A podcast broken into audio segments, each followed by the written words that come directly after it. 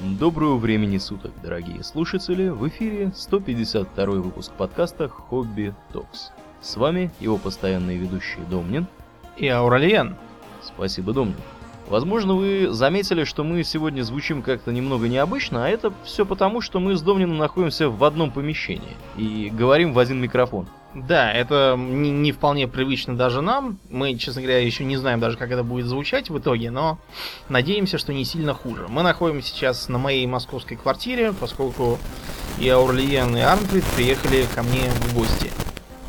Да, ну и, соответственно, сегодня мы записываем наш 152 выпуск, поэтому давайте сразу перейдем к сути. О чем мы, Домнин, будем сегодня говорить? Сегодня мы поговорим про историю азартных игр, игорных домов и славного города Лас-Вегас, а также парочки других городов. Да, ну и, собственно, азартные игры имеют длинную и солидную историю. И я так понимаю, что люди начали, начинали, начинали вообще с костей с каких-то, правда? С кидания костей. Совершенно верно, да, Аурлиан. Дело в том, что вот в 19 веке еще в крестьянских деревнях в России играли в бабки. Бабки это не пожилые женщины с тележками в данном случае. Это такие кости у крупного скота. Не знаю точно у какого именно, но э, они использовались вот как игральные. Может быть, у коров каких-то. Потому что я видел сегодня фотки, там то ли какая-то берцовая кость, то ли или кусок, то ли какой-то еще такой вот непонятный, непонятная какая-то кость. И она реально имеет всего, по-моему, 4 положения, в котором она может зафиксировать себя, если ее уронить. Вот, и, вероятно, собственно, оно для этого и использовалось.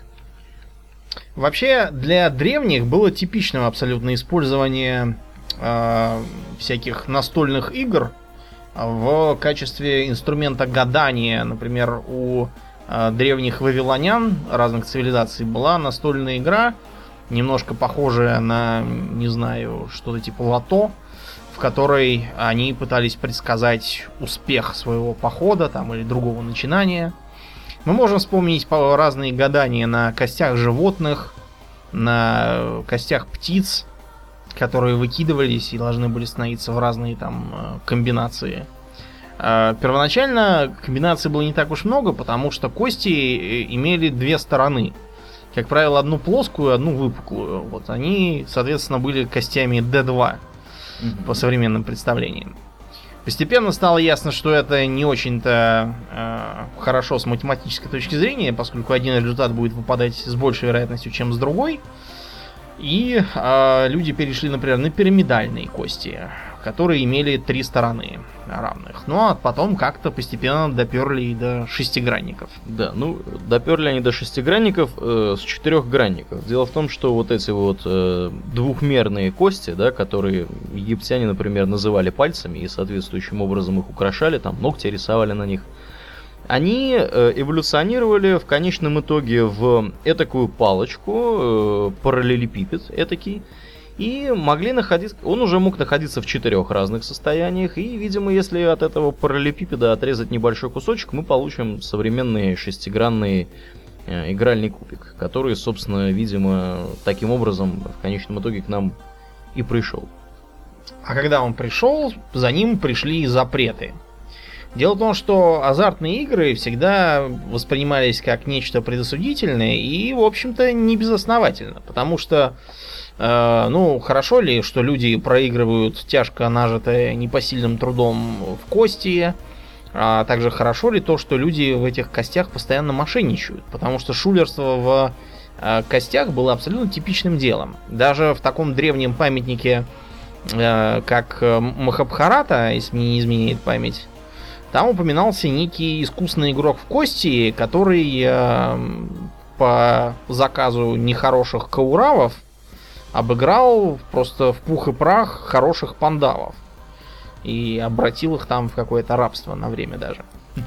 Так что кости запрещали, саму, саму по себе кость объявляли вместилищем сатаны, и были придуманы всякие способы это обойти. В частности, попробовать кости наоборот. А, на самом кубике ничего не рисовать, а сделать своеобразное поле с секторами, на которых будут написаны те же самые 6 цифр. И кидать их туда с помощью специальной воронки, чтобы они падали в какую-то из, из, из сторон. И, соответственно, при внезапной проверке местного варианта полиции нравов, можно сказать, какие кости? У нас просто обычные кубики из дерева, хотим и кидаем. На них никаких меток нет. Считается, что это была э, своеобразная э, первая версия знаменитой рулетки. Кстати, о рулетке, Аурлиен. Что Да. мы знаем точно, кто эту рулетку изобрел? А, История создания рулетки покрыта мраком, но э, что мы знаем достоверно, так это то, что она была популяризирована двумя французами-математиками-братьями. Точнее, один из них был математиком, а второй, честно говоря, не очень понял, чем он занимался. Может быть, он просто был предприимчивый Просто жулик. жулик, да. И они, собственно, что сделали? Они добавили на вот эту вот рулетку, которая появилась то ли во Франции, то ли в Китае, то ли где, они добавили зеро. А что такое, Домнин, зеро?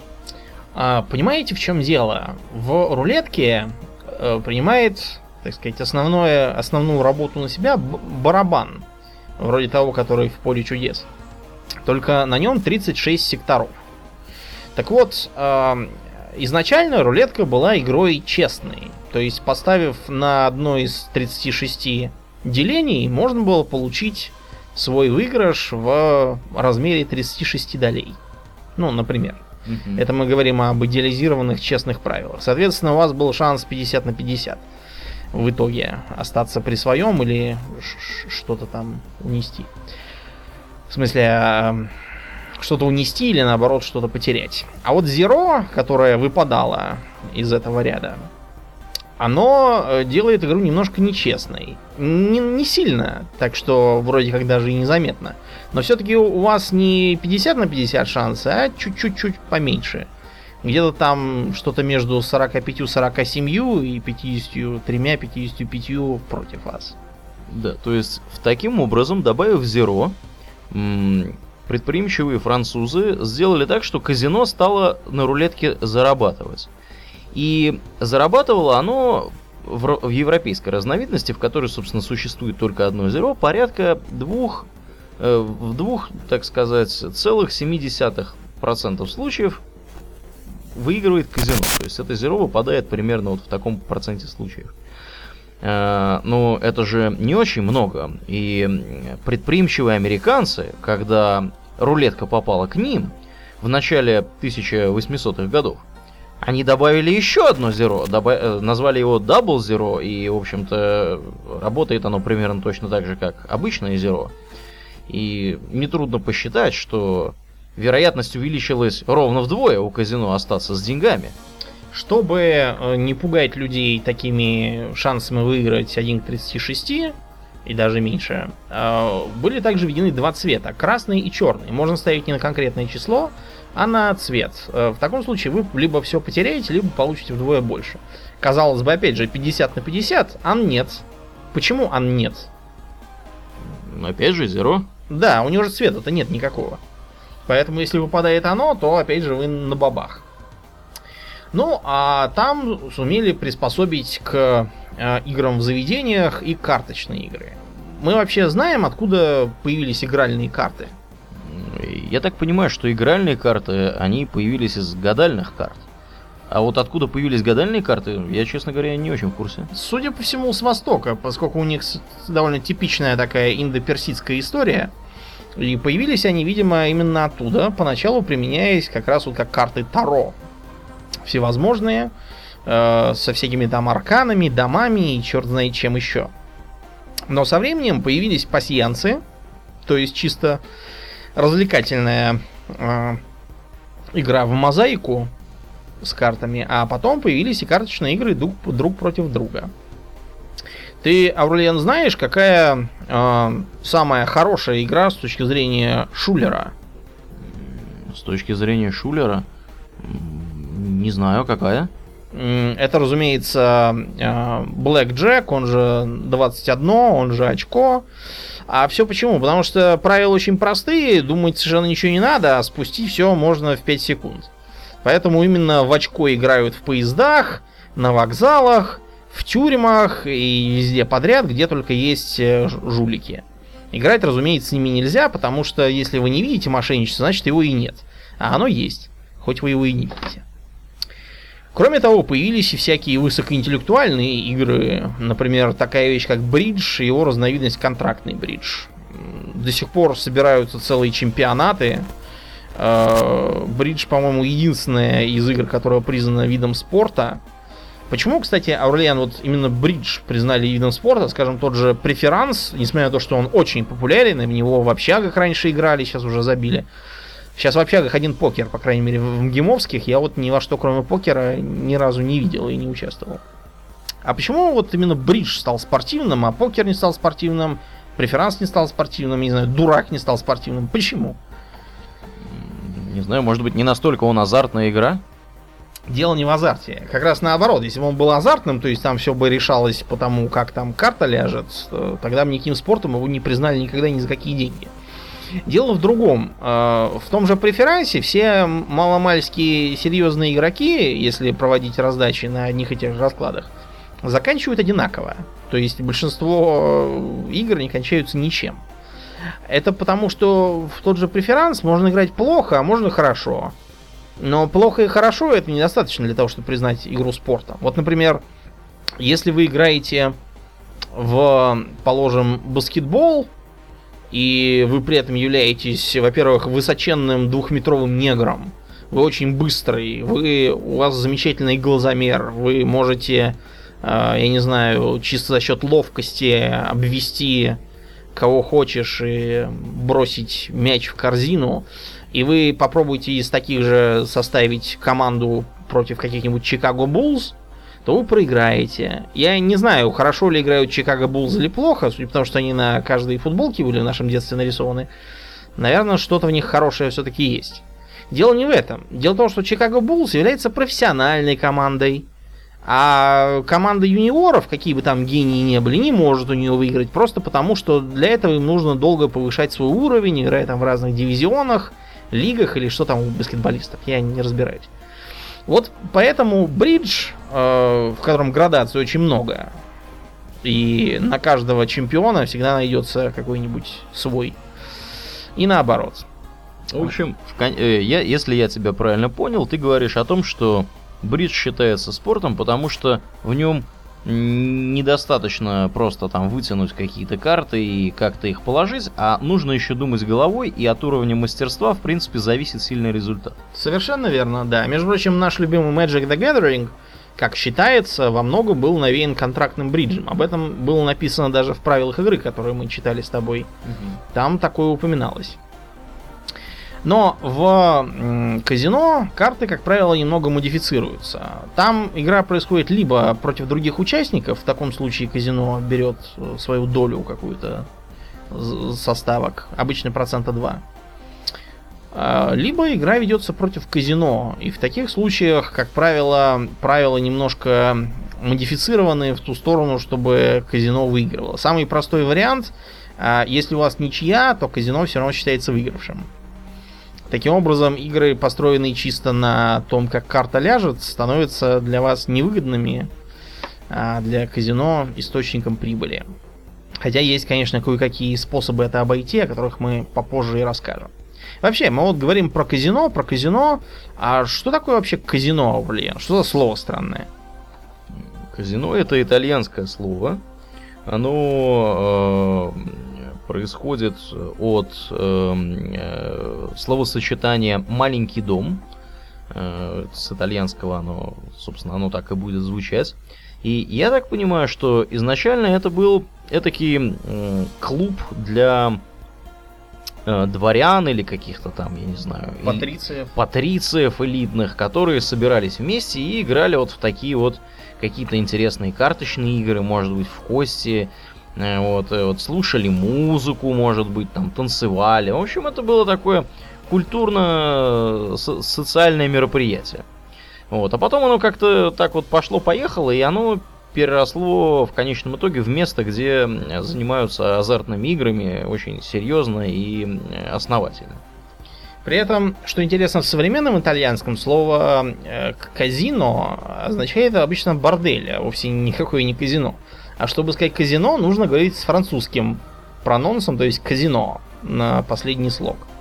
Э, в Финляндии, в Ханко, есть э, знаменитое казино, но оно никакого отношения к азартным играм не имеет и не имело отродясь.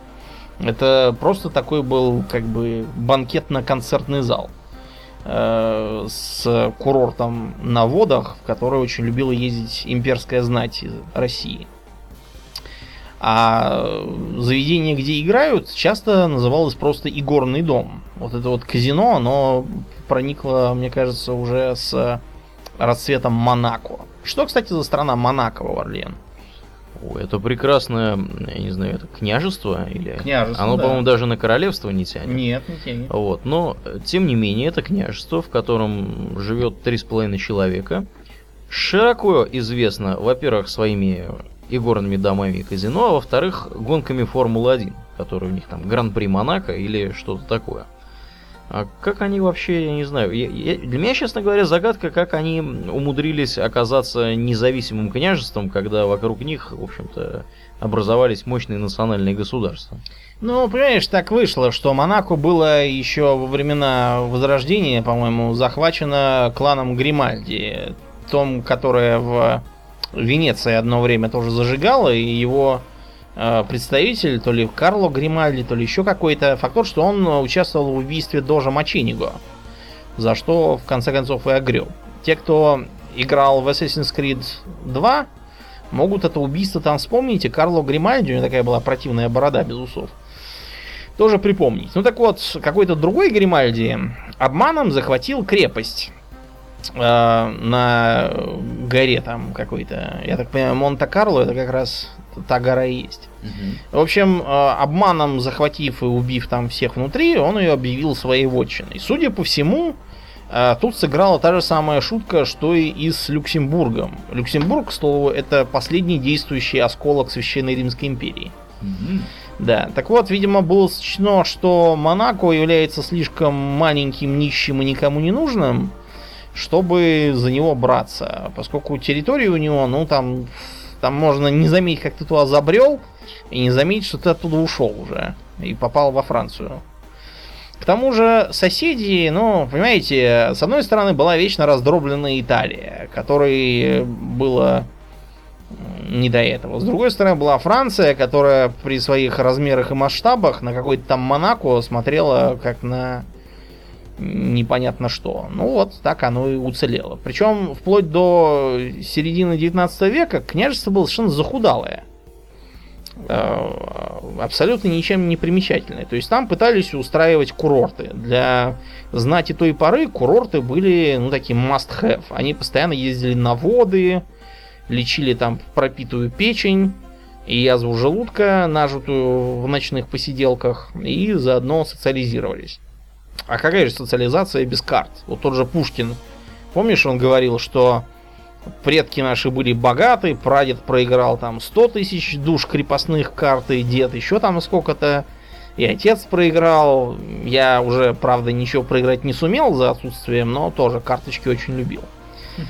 Ну и э, рано или поздно нужно было какую-то свою изюминку придумать. Вот в 1861 году, одновременно с освобождением крестьянства в России, туда заявились те самые братья Бланы из Франции. Что они предложили? Я так понимаю, что они, собственно, притащили с собой рулетку и стали, так сказать, настойчиво ее предлагать в качестве увеселительного инструмента для публики. Да, они сказали, ну смотрите, чуть ли не в каждом э, курортном городе есть какое-то свое что-то, что привлекает туда людей. Вам никто не поедет, если вы не будете предлагать им нечто, чего много где нет. А надо вам сказать, что азартные игры тогда, э, по крайней мере в таких публичных масштабах, много где не одобрялись. Например, на землях Северо-Германского Союза и в дальнейшем Германской империи их запретили. Э, Во Франции там у них статус был такой очень э, шаткий, пока Луи Бонапарт не зашел и не поиграл там, что было воспринято как разрешение. В России тоже были запрещены. Ну, в общем, там особо не разыграешься. А вот в Монако можно. При этом особенно интересно было это а, дворянству из соседних областей Франции, Италии, патрициям из Швейцарии, потому что ехать-то особо никуда не надо. Два шага сделал, что по тем временам и отсутствию поездов и самолетов было очень важно. А ты вроде как уже в другой стране, и при этом не надо ни разговаривать на непонятном языке, ни мириться с непонятным климатом, с чужой культурой, все свое, но при этом закон разрешает играть.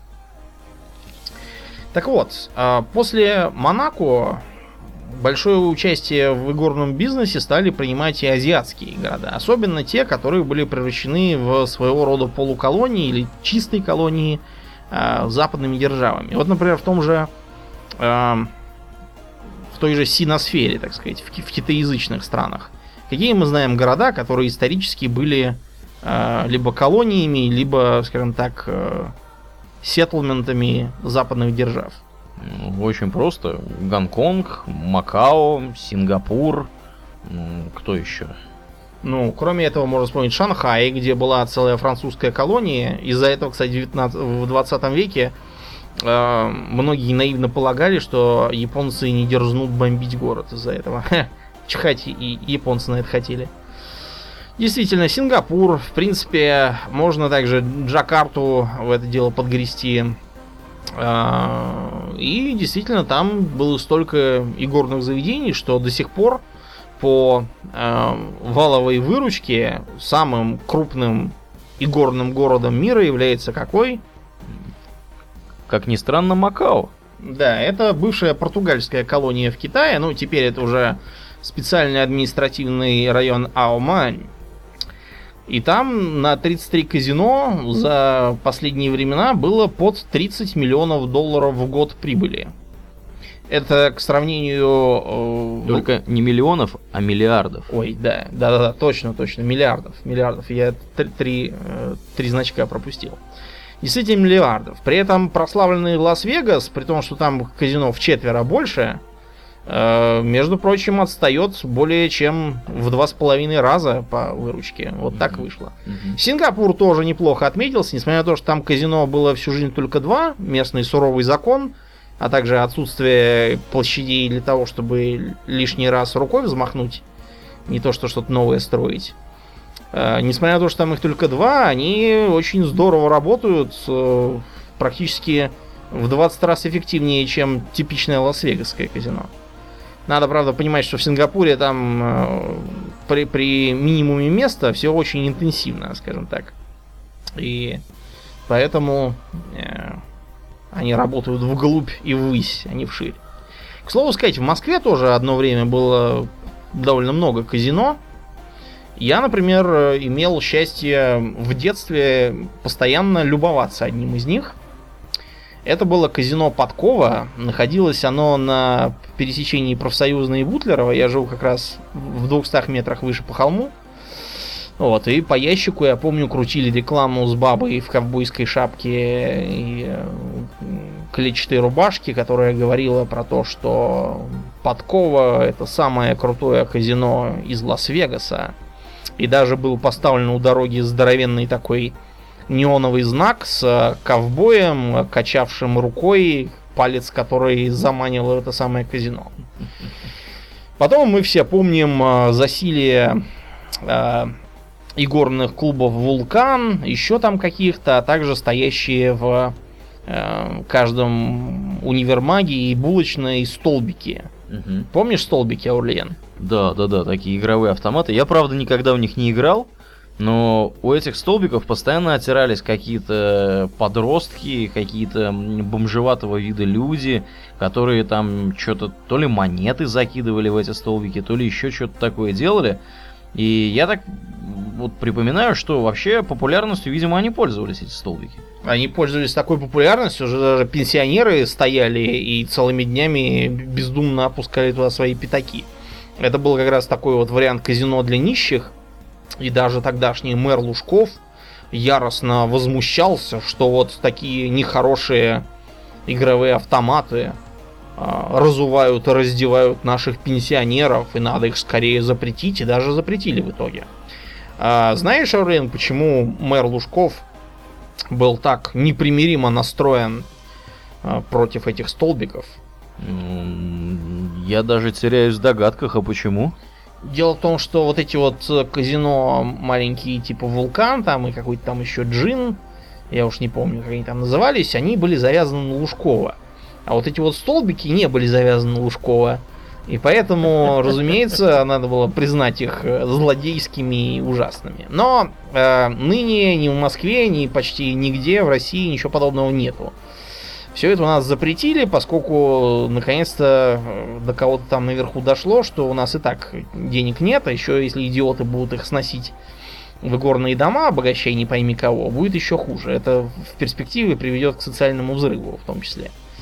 Но вот не так давно я был по работе в Калининграде и скоро опять собираюсь. Иду я и вижу вот такой вот вулканообразный горный дом. Почему это, Аурлиен? Тот же самый вулкан? Ну, может и не тот же самый, но что-то очень похожее по дизайну. Я просто не заходил внутрь, не смотрел, но явно, явно оно.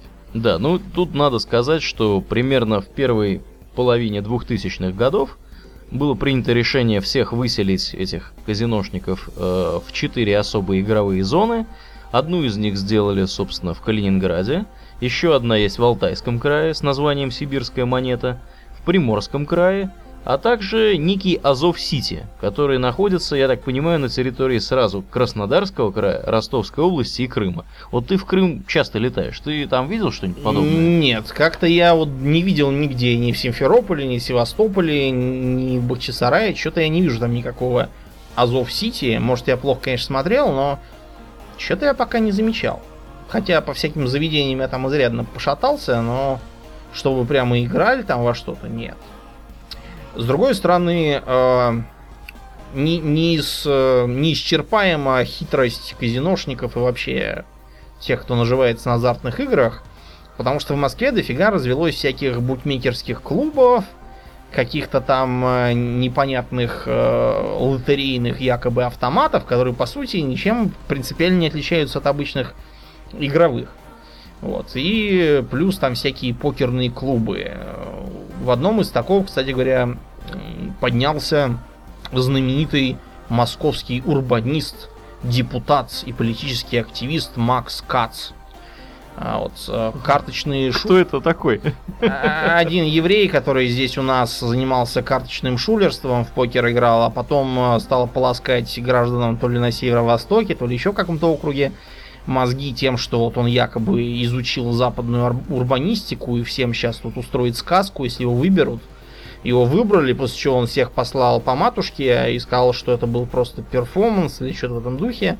Вот, и сейчас он занимается тем, что то впаривает цветы дуракам, несущим их на немцов мост, то еще чем-то таким. Ну, в общем, не доверяйте шулерам. А он по-прежнему депутат? Нет, по-моему, его вышибли за прогулы. Не помню. Или, может быть, он... Короче, факт то, что не депутат, он больше, а никто. Но, в общем, в России у нас как-то не задалось со всем этим, поэтому давайте посмотрим на знаменитое место, которое, в общем-то, без этого было бы простой деревней. А сейчас оно представляет собой э, такого, знаете, светящегося клопа посреди темной степи. Мы говорим о городе Лас-Вегас. Да, история, славная история го- города Лас-Вегас начинается с того, что эм, первые поселенцы, ну, не сам, на самом деле не очень первые, э, какой-то, в общем, шел караван через эту пустыню Мохаве, в которой находится Лас-Вегас, и у них закончилась ожидаемо вода. И товарищи отправились на поиски источника, и в конечном итоге нашли э, место, где грунтовые воды выходят на поверхность, и по счастливому стечению обстоятельств это место в конечном итоге стало Лас-Вегасом. А, Промежуточные, некоторые промежуточные остановки на, между вот этими двумя пунктами. А, Одно время Лас-Вегас представлял собой железнодорожную станцию, правда, Домнин? Да, вот а, обратите внимание, что для того, чтобы быть железнодорожной станцией, был жизненно важен именно этот источник воды, из которого когда-то напилась экспедиция Фремонта. А почему? Потому что паровоз, как известно, ездит на угле, но помимо угля ему нужен и второй вид, так сказать, расходных материалов. Мгм. Вода, потому что пар-то надо как-то делать. Да, совершенно верно. Без воды ни э, пароход, ни паровоз ничего делать не будет. Так что там стояла вот такая вот э, типичная для вестернов башня, типа водонапорной. И от нее такой вот кран опускался и заливал в паровоз воду. Проблема в том, что пока ты этот паровоз нальешь, там еще времени пройдет вагон. А время-то уже может быть и позднее, и посреди ночи ехать не евший, не пивший будет не очень приятно для пассажиров. Так что пассажиров, как правило, на время длительной стоянки отпускали погулять по окрестностям. Увы и ах, гулять приятно по зеленым лужайкам с дорожками и нюхать цветочки. А штат Невада, к сожалению, является чистой воды пустыней, которой нюхать можно разве что кактусы, невадскую агаву, э, радиоактивный мут... Ой, это, это из Нью-Вегаса, извините.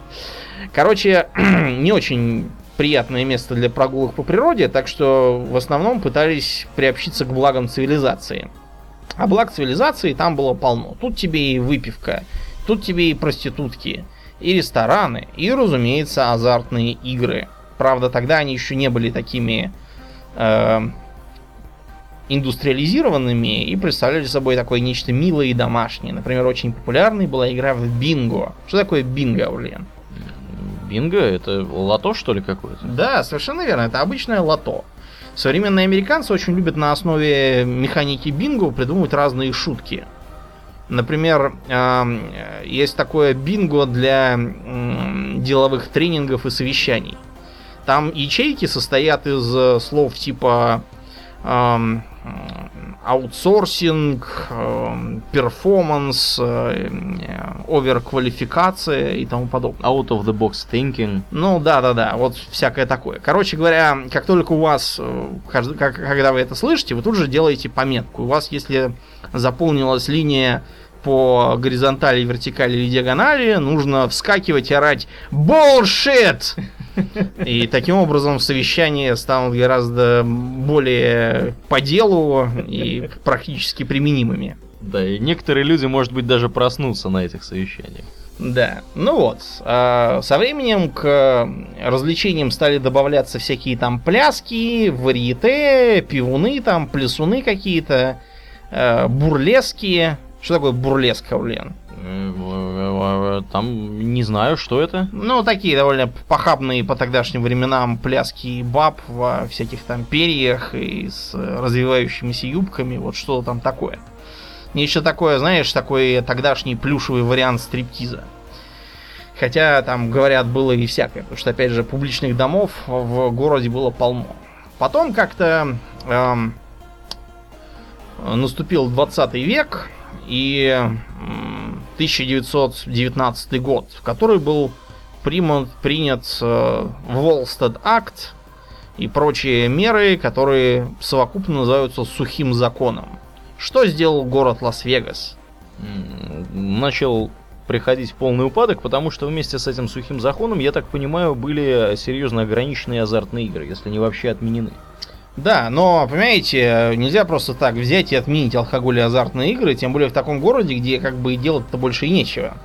Так что Лас-Вегас очень быстро стал все это переводить на подпольные рельсы, там начались всякие бутлегерские сборища, туда сбегались э, рабочие с окрестных приисков, потому что в Неваде вообще довольно много шахт, несмотря на то, что они не такие конечно, продвинутые были, как в той же Калифорнии, но тем не менее они были, и шахтеры были. В общем, э, все пороки города, где были, по сути, там и остались. Да, на радость шахтерам в 26 году построили федеральное шоссе, которое Калифорнию связало с Лас-Вегасом, и им стало еще проще туда попасть.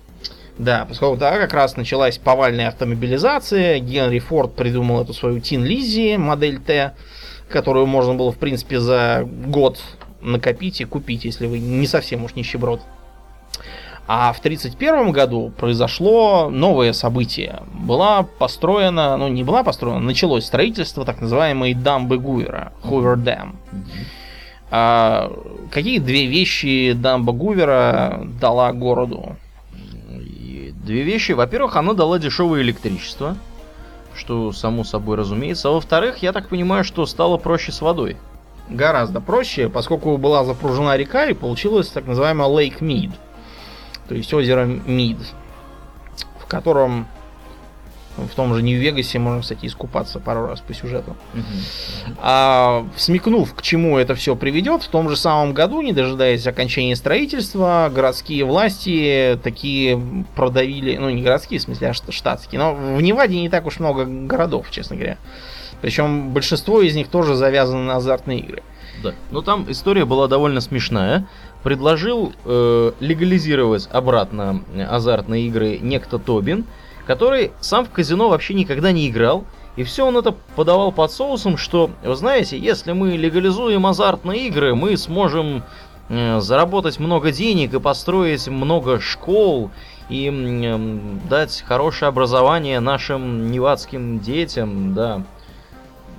Да, вот как-то так. Ты знаешь, мне кажется, что он в казино не ходил, потому что он просто тайно был владельцем одного-двух. Вот, и не ходил именно поэтому. Э, короче говоря, в 31-м опять разрешили, но при этом, что, что интересно, сделали оговорку, что можно строить казино только в центре города Лас-Вегас. Тем не менее, сейчас в центре Лас-Вегас находится меньшая доля из всех игорных заведений э, Лас-Вегаса, а большинство из них концентрируется на так называемом стрипе. Что это за стрип такой, Аурлиен? Хороший вопрос. Я... Оголяется там кто-то? Ну, в том числе и оголяется, но вообще-то назвали его еще до, до, до этого. Стрип, э, который сейчас считается как, как бы сердцем реального Лас-Вегаса, это такой здоровый бульвар, который, на котором сконцентрированы казино. Вот там просто идешь и подряд сплошные казино. Когда нам показывают в кино Лас-Вегас, нам показывают именно стрип – а, тем не менее, как ни удивительно, стрип формально не является частью города. Он расположен за его пределами. Это именно из-за того дурацкого ограничения, что, мол, нельзя строить казино только там, где они и так уже нелегально открыты. Такой вот, э, такая вот уловка.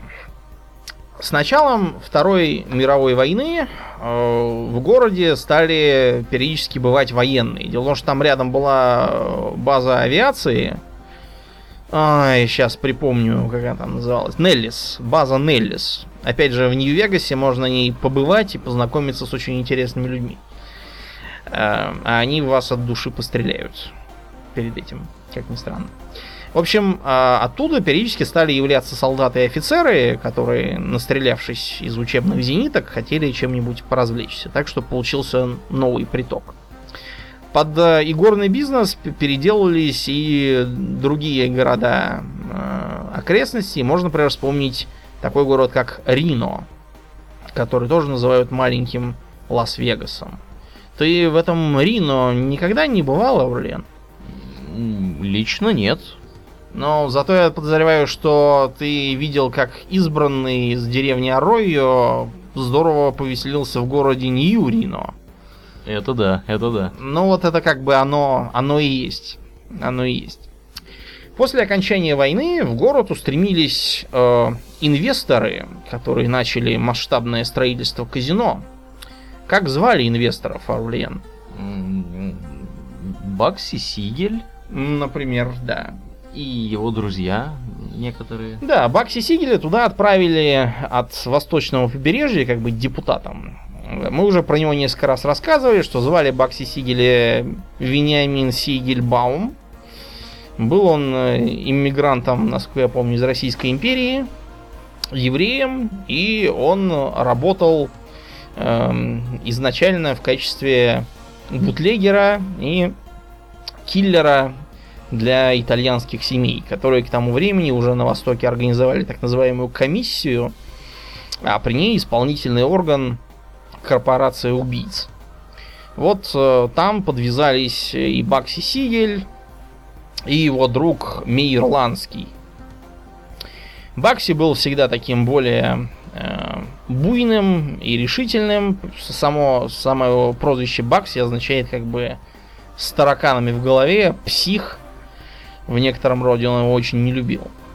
Вот. А, вообще, у Бакси уже был опыт в игорном бизнесе. Он а, управлял так называемыми плавучими казино.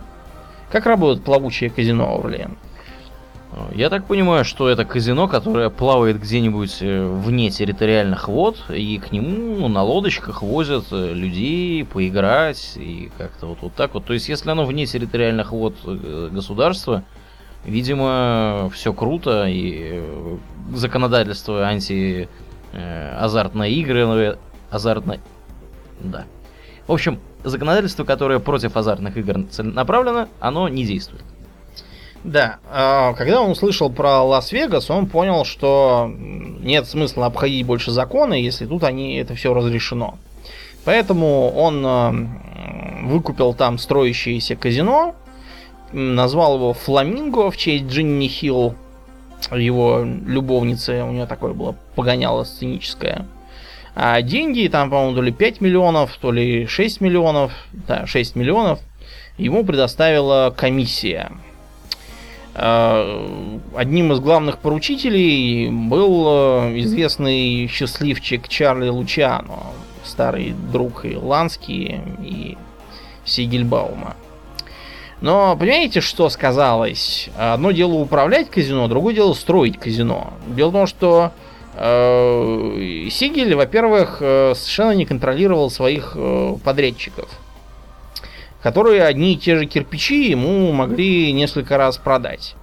А, во-вторых, он имел какие-то странные представления об устройстве э, высотных зданий. Например, он требовал, чтобы к каждому из номеров в отеле вела своя собственная канализация. Вы вообще понимаете, что это будет значить? Вот мы сейчас находимся в девятиэтажном доме, типичном. В нем никакой своей канализации ни у какой квартиры нету. В ней вся канализация подведена через стояк, вот, который проходит через весь подъезд. Именно этим, кстати, объясняется смущающая некоторых людей особенность конструкции, при которой почему-то сортир вечно находится через стенку от кухни. И на некоторых людей это действует э, удручающе. А тем не менее, это сделано не случайно, потому что стояк один вот, и от него питается и кухонная мойка, и стиральные там машины всякие, что обычно на кухне стоит, посудомойки, mm-hmm. и ванна с туалетом. Вот, поэтому вот так. Я, правда, бывал в доме, это в бывшей Щербинке, где в квартире почему-то два санузла. В одном только туалет, а в другом ванна и туалет, совмещенный санузел. Вот он как раз был рядом с кухней, а второй был где-то там сбоку. Честно говоря, не знаю, кто это придумал и зачем и как, как это должно сказываться на конструкции дома, но оно, оно есть. В общем, деньги у Бакси вылетало просто немыслимое количество денег у него. И он все время просил по новой чего-нибудь ему там дать. Сказать, что комиссия была очень рада это слышать, но не получится. Было бы большим преувеличением. Да, и сказать, что она просто не рада это слышать, тоже преувеличение. Как раз тогда бандиты производили сходку на Кубе в Гаване. Те, кто смотрел художественный фильм э, про крестного, крестного отца. отца второй, да, вот там эта сцена в том числе оттуда позаимствована. Они решили, что Бенни, он, увы ах, исчерпал свой кредит доверия. Казино заработало, но заработало плохо, а, потому что там много чего было недоделано. Его пришлось обратно закрывать и заканчивать строительство. Казино вроде как должно было начинать приносить прибыль, но, понимаете, нельзя просто так взять 6 миллионов, куда-то их ухнуть, вот, и оправдываться тем, что ты хотел в каждом номере свою канализацию.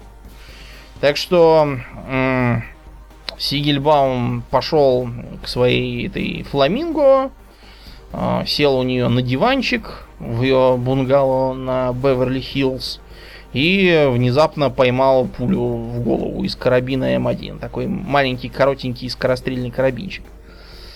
Очень хорошая вещь, была популярна среди морской пехоты США. Вот. Так что на этом Сигельбаум закончился и участие тоже. Тем не менее, мафия продолжала и продолжает сейчас деятельно принимать участие в развитии Лас-Вегаса. Сейчас, просто немножко не так прямо.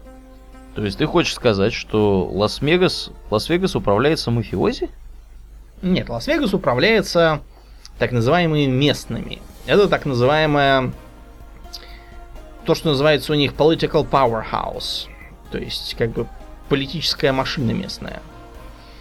Типичное явление для американских крупных городов, где вот есть такая группировка влиятельных граждан, которая все контролирует, сама себя избирает постоянно во власть, назначает там всякими судьями и казначеями, и вот так и живет. А с бандитами у них такое партнерское, партнерские отношения, потому что они люди такие уже достаточно не молодые, недостаточно прыткие, не такие жадные. Э, не так здорово умеют хватать и рвать подметки на ходу, поэтому они с бандитами вот так вот сотрудничают взаимовыгодно. Простейший пример. Весь Лас-Вегас обклеен рекламой проституток. Тем не менее, проституцию что-то никто пока там не разрешал. И ничего, никакая полиция ничем не интересуется, хотя там написаны чуть ли не адреса и явки на всех этих объявлениях. Вот, все прекрасно живет. При этом, кстати, в городе очень низкая преступность. Я имею в виду вот такая вот низовая. То есть там никакой гопоты там нет по загадочным причинам. Я думаю, ты догадываешься, по каким, Орле. Ну, естественно. Зачем мешать добрым гражданам тратить деньги в казино и прочих увеселительных мероприятиях, когда их могут там, я не знаю, украсть из кармана или отжать где-нибудь в переулке. Естественно, никто этого не хочет. Поэтому я так думаю, что и полиция, и не полиция, все силы брошены на то, чтобы всю эту мелкую шушеру извести. Ну да, то есть всем, кто приезжает с такой историей, с ним проводит встречу, говорят, дорогой друг, ты зачем приехал? Если поиграть и уехать, хорошо. Если ты еще что-то задумал, подумай еще раз и едь домой. А то плохо кончится все это может. Ну так вот, Сигель Сигелем, но город продолжал расти и развиваться. Э, популярность накручивали всеми мыслимыми и немыслимыми способами. Например, э, тебе что-нибудь говорит имя Фрэнка Синатры? Да, да, да, это знаменитый певец. Да, певец, актер. Э, он сформировал там целую тусовку например, э, называлась она «Крысиная стая» Red Pack. В нее входил, например, помимо него еще такой э, певец, как Дин Мартин. Опять же, все, кто играл в Нью-Вегас, могут все эти имена вспомнить. Сэмми Дэвис младший, Джои Бишоп. Опять же, в Нью-Вегасе есть э, ансамбль Red Pack, который совершенно явно пародирует Синатру. Кроме того, он находится в казино Топс, которым заправляет банда председателей, э, которые все причесаны как сенатора, одеты в бело-черные клетчатые пиджачки, как сенатора. Вот, э, и периодически повторяют фразы из его песен. Дело в том, что у самого сенатора в этой самой стае была должность председателя, chairman. Так что это такой один большой и толстый трибют в его адрес. Э, кстати говоря, и Сенатора, и Мартин, и все остальные, они тоже были крепко знакомы с мафией. Вот, например, когда вышла книга Крестный отец, а потом и фильм, и сенаторы, и некоторые другие тут же стали вопить, эй, все было не так, вот про этого Джонни Фонтейна написали все неправду, это не я. Но, с другой стороны, Авраам, ну что им было еще говорить? Да, так и было. Как-то раз пошли мы к продюсеру с Лукой Брази и сказали, что через минуту на бумаге будут либо его подпись, либо мозги. Нет, ничего такого говорить, конечно, не надо. В здравом уме никто бы не догадался, да. Но я так понимаю, что семейка Кеннеди тоже была большие друзья. Ну а вы что думаете? Семейка Кеннеди, да, они такие люди э, семейными связями с э, многими влиятельными семьями. Между прочим, один из членов крысиной стаи потом стал зятем президента Кеннеди. Так что эти деятели были на самом верху. Кеннеди к ним лично приезжал, на публике руки им там пожимал. И все такое. Короче, заманивали людей чем только можно. Более того, э, Невадская пустыня, она известна еще как одно место для интересных и зрелищных событий. Да, и мы, разумеется, говорим о ядерных испытаниях, которые начались в 50-х. Э, как ни странно, ядерные испытания эти проводились таким образом, что они, ядерные грибы вот эти вот, были видны из отелей Лас-Вегаса. И люди ехали в Лас-Вегас, я так понимаю, чтобы в том числе и посмотреть на вот это вот э, новое нечто. Да, вот вы представьте, вот если сейчас, допустим, рядом с эм, Крымом начнут проводить ядерные испытания, так что будет видно и из Ялты. Мне кажется, что из Ялты тут же все убегут очень далеко и больше никогда не поедут. Но тогда, понимаете, тогда же было совсем другое отношение. Всем ребятам добрым братом будет чего-то там мирный атом, я уж не помню. Такие стишки у нас были и в Америке, там считалось, мы уже как раз рассказывали, что люди чистили зубы с э, частицами тория и все такое. Так что тогда люди относились халатно. И это воспринималось как еще, одна, еще одно развлечение. Вот, что интересно, в серии игр Тропико проведение вблизи от острова ядерных испытаний, наоборот, плохо влияет на туризм. Хотя да. теоретически можно как бы это делать как раз в 50-е годы, когда оно должно всех привлекать. Короче говоря, к тому моменту сложилась окончательно вот эта вот э, лас-вегасская модель игорного бизнеса. Не отдельные казино, а комплексы из гостиницы, казино, ресторана, театра, кино, э, стрип, я не знаю, клуба какого-нибудь. Проституточек. Ну да, но это неофициально. Церкви. Что, думаете, не стоит церкви ставить такое место? Ну, с вами не согласятся. Дело в том, что в штате Лас-Вегас какое-то странное отношение к э, процедуре бракосочетания. Да-да-да, там же можно выйти замуж или жениться, э, я не знаю, буквально сразу. И я так понимаю, что это считается вполне себе легальным браком, правда? Ну как, оно считается, если, я так понимаю, если вы это подтвердите потом по месту жительства.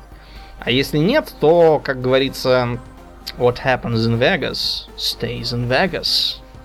Над вот этой вот, вот этим вот принципом, который поощряет как бы терять всякие берега пока ты на отпуске в Лас-Вегасе и, соответственно, тратить кучу денег, над этим постоянно иронизируют в американской культуре. Например, у Цианида был такой комикс, где мужик идет по э, аэропорту Лас-Вегаса и видит вот этот вот как раз э, плакат с надписью «То, что случилось в Вегасе, останется в Вегасе».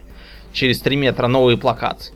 Некоторые истории из Вегаса лучше никому не рассказывать. И еще через 3 метра плакат – вы переспите с проституткой. Вот что мы пытались вам сказать. Для чего вообще придумывать вот такой вот комплекс? Почему, собственно, именно гостиницу с казино, кабаком э, и бог знает чем еще, и даже с церковью объединять? Вот почему не, я не знаю, специализироваться чисто на играх? Ну, дело в том, что когда есть такой комплекс, человеку не нужно вообще задумываться, а где я остановлюсь, а где я поем, а где я буду, я не знаю, развлекаться. То есть тут все есть, все на месте, никуда ехать не надо, ни о чем думать не надо, трать бабки. Ну, как бы все просто. Да, человек вообще всячески поощряли к тому, чтобы он никуда не выходил, а так там и сидел. Mm-hmm. Широко э, распространенный, э, в смысле известной, является история визита в Вегас э, известного Говарда Хьюза, с которого, кстати, в Нью-Вегасе списан Мистер Хаус. Вы посмотрите на фотки Хьюза примерно той поры, вы удивитесь, насколько он фотографически похож на мистера Хауса. Точно такой же, такие же усы, такой же взгляд, выражение, прическа, лоб, нос, все. Так вот, э, не случайно мистер Хаус в Нью-Вегасе занимает целое казино, в котором кроме него никого нет, если не считать роботов, в котором никто ничего не играет и ничего вообще не происходит. Все только под его существование отведено. Дело в том, что когда Хьюз приехал в Лас-Вегас, он немедленно заселил то ли один этаж, то ли целых два этажа там наверху где-то. Знаешь, почему он взял себе целый этаж? Почему? Потому что он был как бы больной на всю башку к тому времени. То есть он, он и с юности был больной, с кучей невроза, со всякими навязчивыми состояниями, страхами перед бактериями и вообще нечистотой. Короче говоря, эм, э, он боялся общаться с другими людьми. Он написал какую-то дурацкую инструкцию для своей прислуги, чтобы она там не дышала на вещи, которые он несет, регулярно мылась антибактериальным мылом, что-то там еще делала. Вот он пытался таким образом отгородиться от микробов вездесущих. Его попросили съехать. Вот, а, Аурлиан, обрати внимание на то, что человек занимает два этажа. Гарантированно, да, платит деньги, все нормально. Не все ли равно? Почему его попросили съехать? Дебоширил? Да нет, наоборот, он сидел у себя и не высовывался. В этом-то и проблема. Главный заработок не от того, что там сидит, снимает номер, а от того, что он снимает номер и ходит вниз проигрываться в казино. Вот в чем вся соль-то. А Хьюз вместо того, чтобы проигрываться, только два этажа фактически умертвил. То, что он там за них платил, было ерундой, даже меньше четверти от того, что они, по идее, должны были в купе с другими сопутствующими тратами приносить. Но Хьюз, он же такой был, как можжевеловый корень. И что он сделал, Аурлиен? Он просто без затей купил весь отель за 13 миллионов долларов и дальше жил в нем в свое удовольствие. Да, а потом еще кучу купил. Правда, непонятно зачем. Это у него уже была такая под конец жизни мания. Покупать все подряд. Э, независимо от того, что это, зачем это ему, нужно ли это, хочет ли он этим заниматься. Просто покупал, а фактически никак не вмешивался в работу. Ну, в общем, э, вот такая вот структура, она остается. В некоторых местах э, есть тоже казино, но там они отдельные. Я вот, например, когда мне было 9 лет, был на Багамских островах. Угу. Значит, э, те, кто смотрел художественный фильм «Казино Рояль» про Джеймса Бонда, те могут вспомнить, что там начинается все как раз тоже с азартных игр и отеля Ocean Club. Вот там я был, э, места эти я сразу узнал, могу вам сообщить, что показано все аутентично. На Багамах именно так и есть. Эм, вообще место такое интересное. Я, правда, жил не в Ocean Club большую часть времени. Там я только дня три, по-моему, прожил. Но там я уже успел приобщиться к мировой культуре. Например, я там проводил время в игровом зале внизу, где всякие бильярды и автоматы. И там играли в пинг-понг два америкоса. И у них улетел мячик пинг-понговый. Я, как положено, советскому ребенку вежливому поднял все и подал им этот мячик. Потом пошел дальше смотреть на другие дела. Опять у них ускакал мячик. Я ему опять подал. Значит, американцы наконец на меня обратили внимание, посмотрели на мою смуглую и еще более смуглую от того, что я загорел физиономию, черные волосы, характерный разрез глаз, и решили, так это же бедный мальчик-абориген. Наверное, это же сирота с малых лет в людях, ел недосыто, спал без... не досыпал, то есть. Вот, и дали мне доллар. Я ни хрена не понял, зачем мне не дали доллар. Но отказываться не стал. Да, доллар я с собой, по-моему, я до сих пор где-то у меня лежит этот доллар. Вот, как бы первый мой доллар, как у дядюшки Скруджа. Первый заработанный доллар. Да, я только потом через несколько лет понял, что мне, кажется, чаевые дали за то, что я как бы из, из туземцев и кормлюсь у отеля, подаю тапочки там, намазываю туристок мазью от загара и все такое. Да, конечно, получилось не очень ловко, ну ладно. Американцы ничего плохого не хотели сделать, они просто как бы из, из своей культуры исходили. Ну так вот, и там было казино, куда я тоже ходил, меня совершенно оно поразило. Я сразу понял, что владельцы казино наверняка самые богатые люди на этом острове. И вообще этот бизнес, наверное, чуть ли не лучший, какой есть на свете, из тех, за которые не садят на 25 лет в тюрьму. То есть не наркотики, да? На меня, правда, там раза три наорали в этом заведении, потому что у них какая-то странная политика. С одной стороны, детям нельзя подходить к играм, с другой стороны, просто не пускать детей они не могут, потому что семьи, которые прилетают, не смогут просаживать деньги в казино.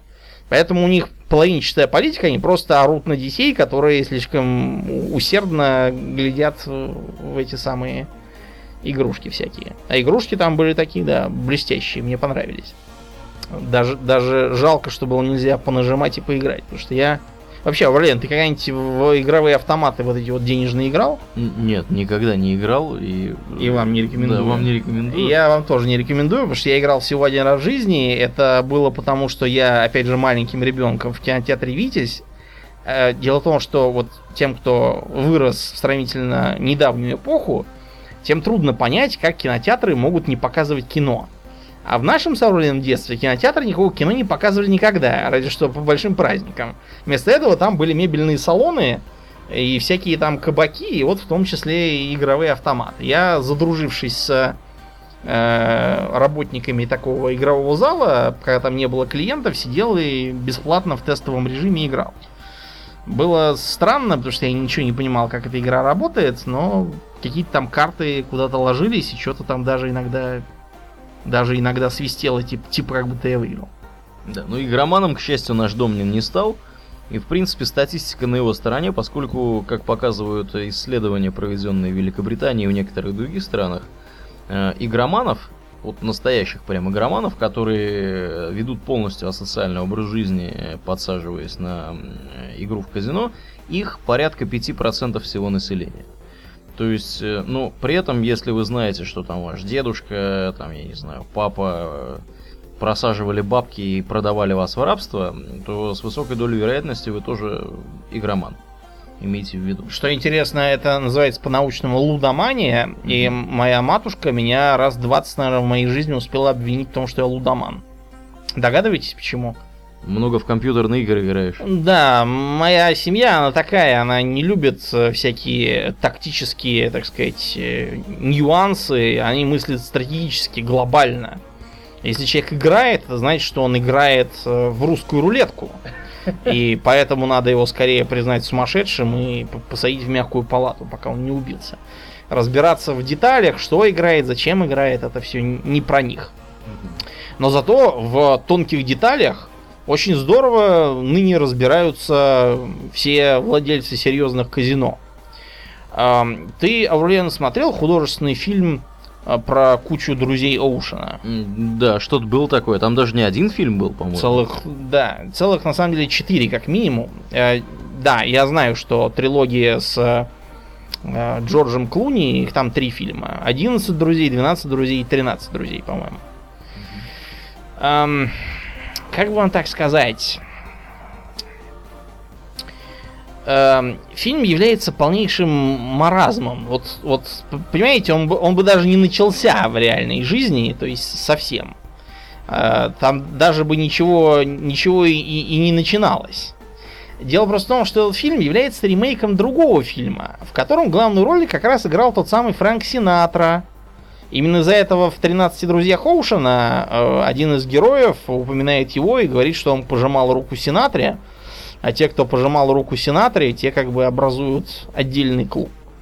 Да, в тот фильм Синатра затащил всех своих дружков, и Дина Мартина, и Сэмми Дэвиса, и Э- Энджи Диккенсон. По-моему, Диккенсон у них была на позиции э, как бы матери норы, или как они там называли, не помню.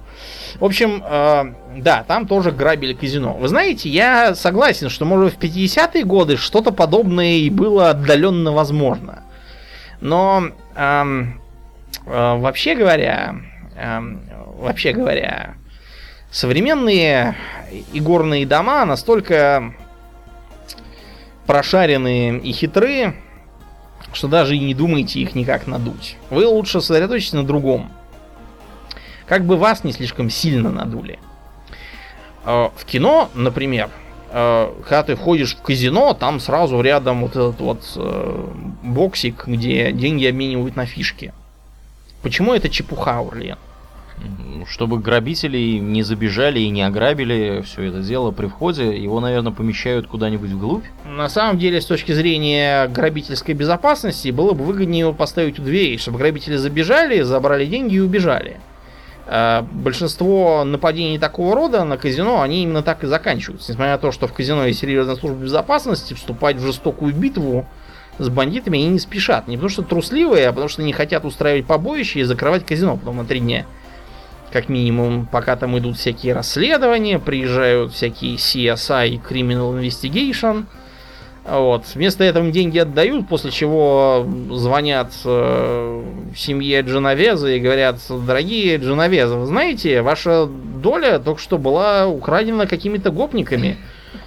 Так что идите-ка ловите их, пока они все не потратили. И гопников через пару дней находят потом в пустыне. Ну, то есть совсем не находят нигде. А в большинстве случаев вот эта вот касса, она находится в глубине зала. Это специально для того, чтобы пока ты туда идешь, ты уже успел на 20 э, автоматов посмотреть и загореться желанием. И, соответственно, наоборот. Чтобы когда ты поменял фишки обратно на деньги, ты не мог просто так взять и уйти, а должен был переться через всю эту свистящую, извиняющую вакханалию. К слову о свистении и извинении. Вот э, в современных игровых автоматах, когда ты что-то выигрываешь, идет этот вот звук динь-динь-динь-динь-динь. Да? Мгм. Э, если, предположим, выгнать всех посетителей из казино и оставить автоматы холостыми, то они периодически все равно будут динь-динькать. Как думаешь, зачем, Аурлиан? Для того, чтобы создавалась иллюзия, что кто-то выиграл, кто-то выиграл, и значит и мне повезет, я тоже смогу. Совершенно верно, именно так это и делается. Потом, э, предположим, сели вы за столик там с рулеткой или скрэп. Скрэпс это кости, которые надо кидать, чтобы они ударились там об стеночку. И э, ставить там на сумму выше, там ниже, разные есть правила. И начали вы играть, и тут к вам рядом подсаживается, ну, вы начали что-то выигрывать. Тут вам подсаживается ламповая няша и начинает так на вас смотреть, типа, о, как же он круто играет, такой удачливый, о. И вы такой, да, я супер удачливый, сейчас еще и ламповую няшу загребу, и как дурак там ставите все на красное, на черное там или на фиолетовое, и, разумеется, все продуваете. Ламповые няши уже не видать, потому что у нее нормативы, и еще кучу таких надо обработать. Это, ребят, называется консумация. Вот в клубах такие работают, которые э, подсаживаются, говорят, ой, угостишь коктейльчиком, вы как дурак угощаете, а оказывается, что она просто за на зарплате и на проценте этих ресторанщиков сидит. Вот примерно то же самое и в казино. Это хорошо, если там еще не какая-нибудь пиявка, которая к вам прицепится и из вас вытянет столько денег, сколько вам за два года не заработать. Потом, вы когда подсаживаетесь за столик, вам очень могут налить бесплатный коктейль. От чего такая щедрость, Аурлиен? Ну, чтобы вы э, э, э, разнежились и потратили больше денег и стали смелее ставить, потому что вы уже немножко прибухнули. Да, так что старайтесь там не это, не увлекаться. Потом, предположим, вы выиграли, ну, достаточно много. Э, Что тогда делает казино с такими выигравшими? Предлагает еще поиграть. Ну, оно предлагает комплимент, так называемый. Комплимент не в смысле вы очень милый, а комплимент, например, бесплатную выпивку, э, бесплатное там какое-нибудь проживание на денек в отеле, или там еще что-нибудь там, какой-нибудь дорогой подарок, типа там зажигалку хорошую, или там бутылку коньяку настоящего, или что-нибудь такое. Это потому что казино такое доброе, оно тебе на халяву номер предоставляет на ночь. Да, конечно, нет. Во-первых, если тебе предложили выпить, то с высокой долей вероятности, смотри выше, ты начнешь играть еще более дерзко и ставить больше денег. Если тебе предлагают пожить в отеле денек, то, скорее всего, ты все это время проживания в отеле еще денек будешь сидеть в этом самом казино и просаживать свои бабки, ну и так далее. Если уж так вышло, что вы сорвали джекпот и э, уехали спокойно домой, такое бывает обычно у китов, так называемых. Киты это очень крупные игроки, которые с одной стороны э, дают большую прибыль, с другой стороны, чисто по случайности они могут, э, ну, бывает, они со своими ставками могут столько выиграть, что у вас просто денег не будет заплатить. Надо будет что-нибудь там изобретать. Так вот, один мужик выиграл 18 миллионов и уехал. Казино, разумеется, не смирилось, а как-то раз послал за ним самолет персональный, лимузин до этого самолета, и от самолета до казино. И в нем, значит, лежал чемоданчик с фишками бесплатными и запиской на случай, если вы про нас забыли. Ну, понимаете, нельзя же, тут уже и самолет за тобой, и лимузин за тобой, и фишки бесплатные дают. Как не полететь, поиграть-то немножко? Догадываешься, Аурлиан, чем кончилось? Все продул? Э, ухнул 20 миллионов. То есть еще два своих миллиона доложил. Э, да, так что там с китами, как правило, все очень аккуратно. Но э, помимо китов, опасность исходит еще и от периодически забредающих шулеров. Э, шулеры бывают разные. Они э, чаще всего действуют в сговоре с э, сотрудниками, поэтому все эти киношные бредни про то, что якобы все эти 13 друзей Ушина могли инфильтровать казино, устроившись одни официантами, другой крупье, третий там еще кем-то. Все это собачий бред. Потому что в казино, ребята, тоже есть служба безопасности, причем очень серьезная и состоящая в значительной мере из бывших шулеров, которые знают все эти э, фишки. А, казино ведет статистику, поэтому если кто-то вдруг начинает много выигрывать, он тут же попадает на карандашик. А, рассказывать про то, что там чего-то кому-то доказать, рассказать, это тоже не нужно, потому что казино могут просто отказать в обслуживании. Причем отказать в обслуживании совсем, вы просто не зайдете на, на порог. Даже в ресторан, который в этом казино есть, вы не зайдете. Вам после этого просто выпишут крупный штраф за нарушение прав на частную собственность. Помимо этого есть еще э, городские власти, которые тоже могут выписывать запрещения для казино иметь дело с таким-то персонажем. Сделали вы что-то, не сделали, никого не интересует. Это частная лавочка, хотят, не пускают вас, вот и все. И вы туда просто не войдете. Да, может им лицо ваше не нравится. Да, имеют право. Поэтому все эти друзья Ушин, они бы уже давным-давно, задолго до, были в черном списке. Их просто в Лас-Вегасе, я не знаю, им пришлось бы ночевать на вокзале. Потому что никуда бы их никто не впустил. Разве что в какую-нибудь там частную квартиру снять. И, и все. Никакие там приклеивания усов, никакие кнопки в ботинках, все это не поможет. Это глупости все. Потом э, шулеры часто действуют командами, и часто бывает не просто вычислить, почему вот тот вот игрок вдруг выигрывает, хотя он теоретически ничего и не делает. А все устроено следующим образом. Они занимают позиции за противоположными карточными столами вот, и ищут слабого дилера, так называемого. То есть такого, который не очень умело приоткрывает свои карты, чтобы посмотреть. А, в покер, когда люди играют, они никогда не держат карты в руках. Слишком много желающих пристроиться сзади со спины и сигнализировать вашему сопернику. В покере карты лежат носом вниз. И их просто так отгибают краешек и посматривают немножко. Если крупье неопытный, отгибает слишком много, там уже может быть жулик за столом сзади него, который смотрит и подает всякие сигналы. Через третьего жулика, например, или там через э, какой-нибудь там мобильный телефон. Кстати, поэтому э, во многих местах э, просят сдать не только часы, но и мобильные телефоны. Тут еще вот какой э, момент есть. В казино есть часы, Аурлиен?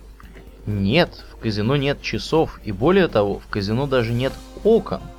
И все для того, чтобы вы не знали, сколько прошло времени с момента... С того момента, как вам начало фартить! Да. И до того момента, как вы все спустили.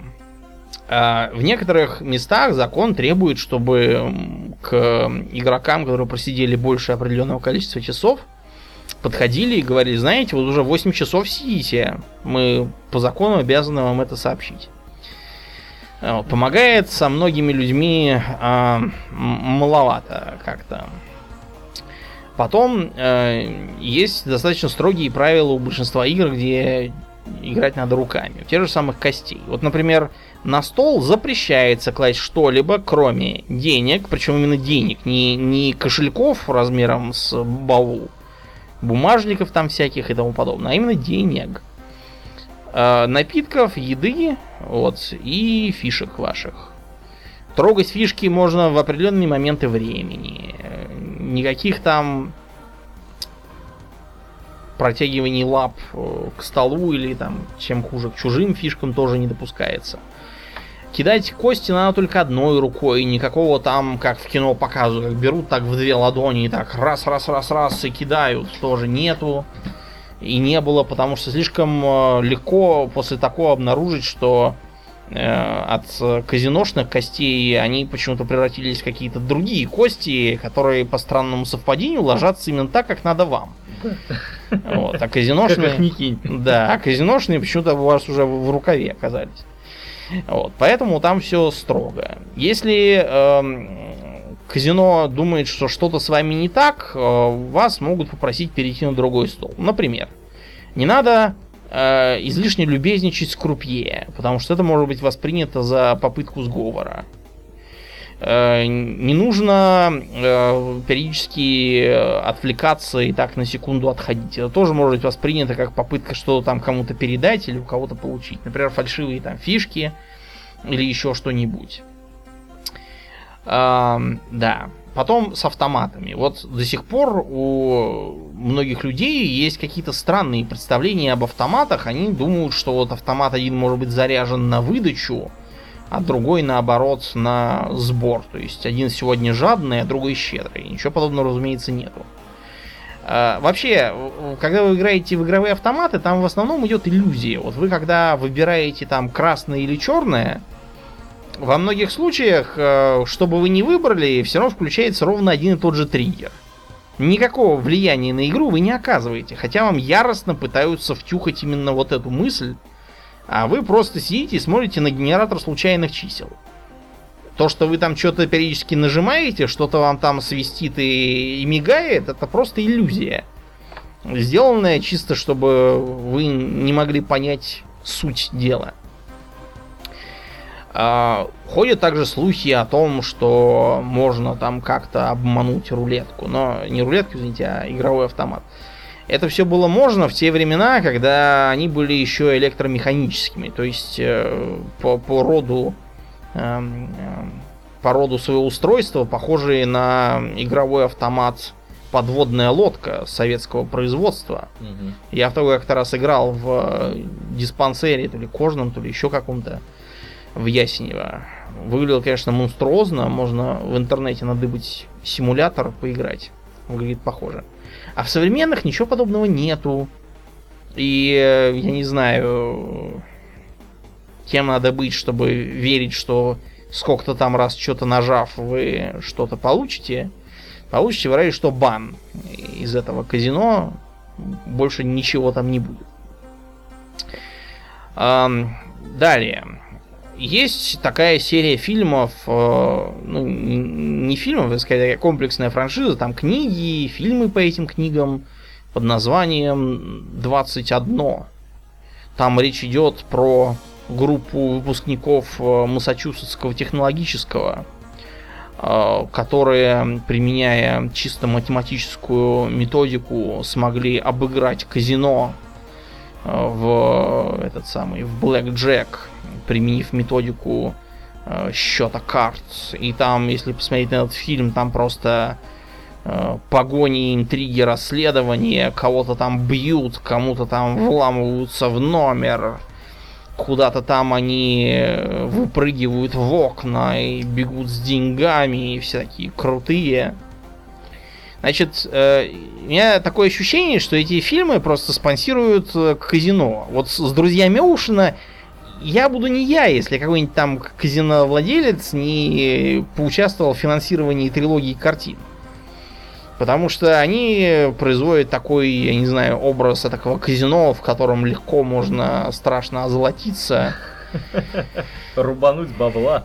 Да, никакого рубануть бабла там, разумеется, нет. Просто понимаете, в чем дело? Если кто-то открывает казино, то ему это выгодно. Если ему это выгодно, то вам играть там невыгодно. Я никогда не, я не понимал вот этой мысли, для чего я буду делать то, что мне невыгодно. Причем невыгодно не теоретически, а по, совершенно Статистически. да, да, да, по совершенно железной логике, бинарной, которая не подразумевает никаких э, средних мест и третьих чисел. Э, Единственное, в каком виде можно воспринимать казино, это такое, знаете, платное мероприятие типа парка с аттракционами. Вы же не ждете, что когда вы идете в тир, э, и стреляете там, и вам выдают в качестве приза иногда, когда вам удалось все-таки приноровиться к сбитому прицелу на пневматическом ружье. Если вы идете в тиры и выигрываете там плюшевую мишку, вы же не думаете, что плюшевая мишка стоила дороже, чем деньги, которые вы просадили на патроны.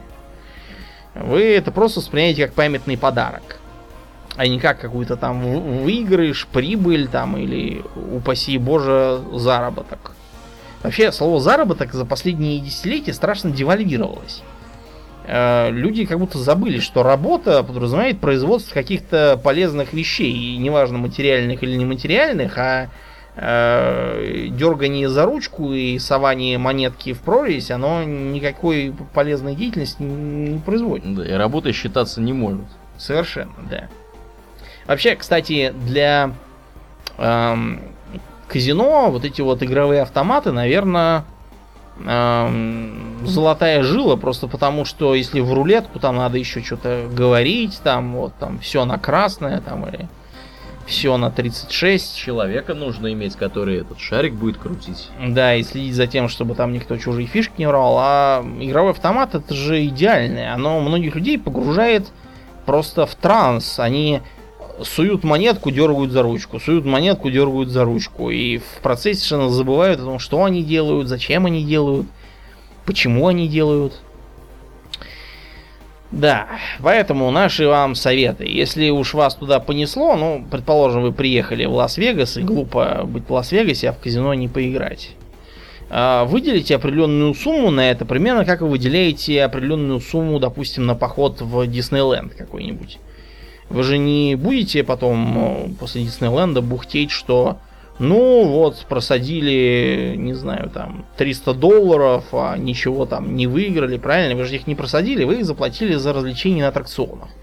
Вот все эти рулетки машинки, сияние, мигание и свистение, это тоже аттракционы. Маленький шанс что-то там оттуда вынуть, это тоже такая часть аттракциона, которая греет вам кровь. В остальном это вот чистая плата за пользование красивыми блестящими игрушками. И больше ничего. Никаких там зарабатываний, э, выигрываний чего-то быть не может. Абсолютно. Эм, у нас тут в России постоянно, пока это все не запретили, были случаи типа э, почтальон, который разносила пенсию старикам, пошла и всю эту пенсию ухнула, таксист э, проиграл свою машину или там еще что-то. Короче, он проиграл очень много, там чуть ли не стоимость квартиры в Москве небольшой. И на следующий день был найден повешенным и так далее и тому подобное. В общем, э, увлекаться этим, ну, ну совсем не стоит. Да, совершенно. Это такая индустрия, нацеленная на получение ваших денег – Денег они ваших так или иначе получат, потому что принцип железный. The house always wins. Э, какими там вас джекпотами не манили, какие бы подарки вам не дарили, какие бы там полотенца вам с собой не давали, все это нацелено ровно на одно. Заманить вас обратно. И будьте благонадежны, они вас заманят. Потому что для человека, когда он что-то в легкую выиграл случайно, оно кажется, ну, еще, еще. Легкие деньги. Это как, как с лотереей. Когда люди выигрывают в лотерею, как показывает практика, они эти бабки тратят очень быстро, даже если бы это был какой-то невероятный джекпот. Да, то есть был, например, в Англии такой особый случай. Э, какой-то мужик, известный ныне как царь-гопник, э, по-английски King of Chavs, э, выиграл в лотерею пропасть каких- каких-то миллионов фунтов. Значит, все эти деньги он спустил на то, чтобы наесть себе морду, а, купить бультерьера, напускать его на соседей и спать с какими-то бабами, которые хотели приобщиться к великому, так сказать. И, по-моему, за два месяца он все это продул и, и, и остался где был. Хотя есть и противоположный пример. Один югославский учитель, которому в жизни просто фантастически везло, то он в автобусе упал в реку и единственный выплыл, то в самолете упал и не разбился единственный из пассажиров, то у него машина загорелась и он выжил, то еще чего-то там с ним, и он выжил, а все остальные убились. В общем, на старости лет он решил купить билетик в лотерею, опять же выиграл пропасть денег, купил себе дом и женился на своей подружке. Так что, в общем, э, несмотря на отдельные, отдельные положительные примеры, вообще, вот эта вот сама идея со считанием карт в блэкджеке, она, по идее, у казино не должна вызывать никаких нареканий. Ну хорошо, ну насчитает он, ну выиграет он, ну сколько он там может выиграть? А зато 20 человек вокруг него будут смотреть, ух ты, как он выигрывает, я тоже буду выигрывать, и все спускают. Наоборот, нужно поощрять таких персонажей, чтобы они показывали, как будто бы тут что-то там можно, можно озолотиться чем-то. Само казино в перспективе всегда будет в выигрыше. Пожалуйста, имейте это в виду. Да. Ну, на сегодня, пожалуй, достаточно. Мы не будем советовать вам открыть свое казино, потому что мы вообще не очень одобряем весь этот бизнес. А, все советы, какие мы вам могли дать, мы дали.